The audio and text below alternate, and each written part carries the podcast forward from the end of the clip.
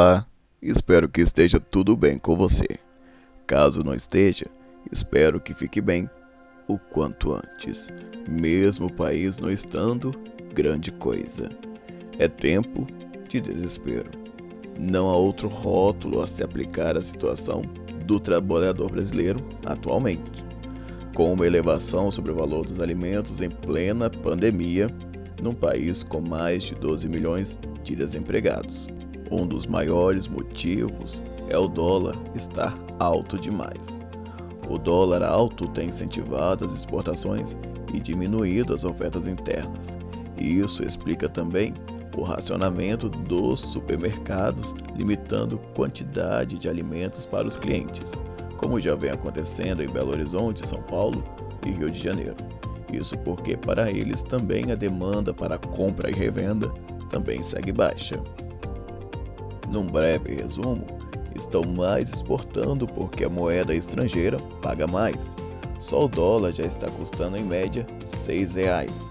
A agropecuária brasileira tem a finalidade de faturar ainda mais.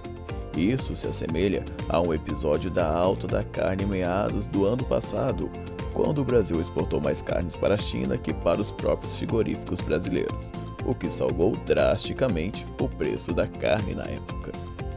A alta dos alimentos não afetou apenas os alimentos da cesta básica.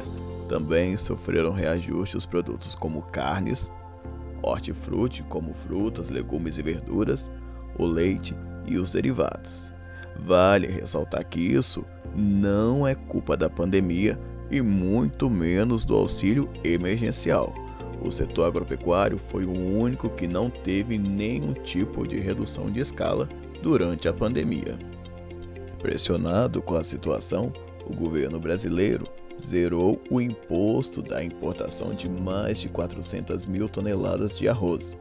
O Ministério da Justiça cogitou notificar os estabelecimentos sobre a alta dos produtos, mas o ministro da Economia, Paulo Guedes, alegou que não é necessário.